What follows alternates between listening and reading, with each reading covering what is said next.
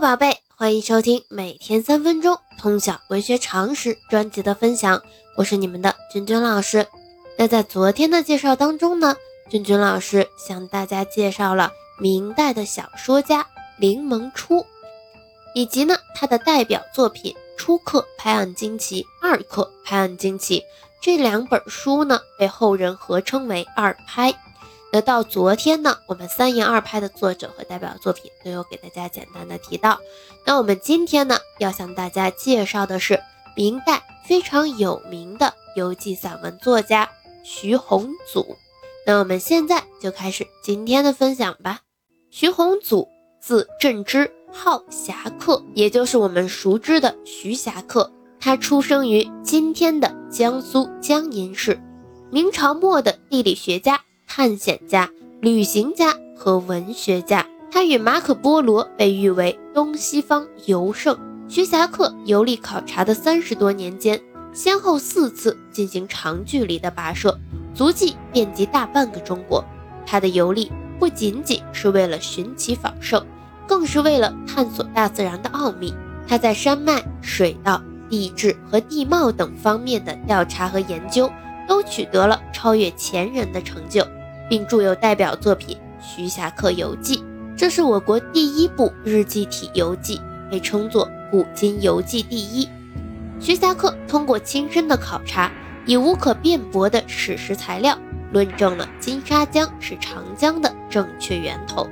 否定了被人们奉为经典的《禹贡》中关于名山岛江的说法。同时，他还辨明了左江、右江。大盈江、澜沧江等许多水道的源流，纠正了大明一统志中有关这些水道记载的混乱和错误。他认真观察了河水流经地带的地形情况，看到了水流对所经地带的侵蚀作用，并且认识到在河岸凹处的侵蚀作用特别厉害。他还注意到植物与环境之间的关系，观察在不同的地形。气温、风速条件下，植物生态和种属的不同情况，认识到地面高度和地球纬度对气候和生态的影响，对温泉、地下水等等，徐霞客也都有一定的科学认识。在徐霞客对地理学的一系列贡献中，最突出的就是他对石灰岩地貌的考察。他是中国，也是世界上最早对石灰岩地貌进行系统考察的地理学家。欧洲最早对石灰岩地貌进行了广泛考察和描述的是艾什培尔，时间是一七七四年；最早对石灰岩地貌进行系统分类的是罗曼，时间是一八五八年，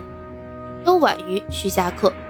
徐霞客在地理科学上的贡献很多，对火山、温泉等地热现象也都有考察研究。对气候的变化、对植物因地势高度不同而变化等自然现象，都做了认真的描述和观察。此外，他对农业、手工业、交通业的状况，对各地的名胜古迹演变和少数民族的风土人情，也都有生动的描述和记载。徐霞客不仅对地理学有重大贡献，而且呢，在文学领域他也有很深的造诣。他写的游记既是地理学上珍贵的文献，又是笔法精湛的游记文学。具体的话呢，他的游记与他描绘的大自然一样质朴而绮丽。有人称他为世间真文字、大文字、奇文字。《徐霞客游记》是以日记体为主的中国地理名著。他游经三十多年旅行，写有天台山、雁荡山、黄山、庐山等名山游记十七篇，以及浙游日记、江右游日记、楚游日记、粤西游日记等等。这些著作呢，除了已经丢失的之外呢，已有六十余万字游记资料，在去世后由他人整理成《徐霞客游记》。主要呢是按日记记述的作者明朝万历四十一年至明崇祯十二年间旅行观察所得，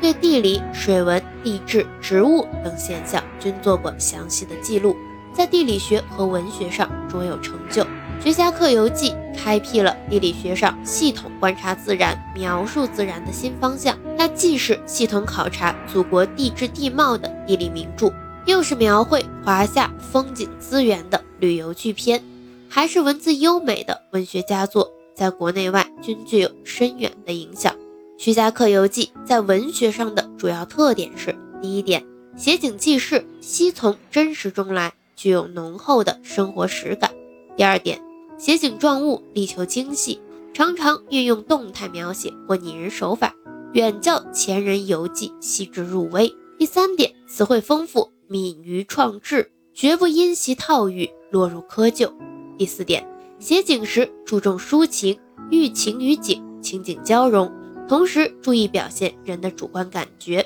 第五点，通过丰富的描绘手段，使游记表现出很高的艺术性，具有恒久的审美价值。此外呢，在记游的同时，还常常兼及当时各地的居民生活。风俗人情、少数民族的聚落分布、土司之间的战争兼并等等情事，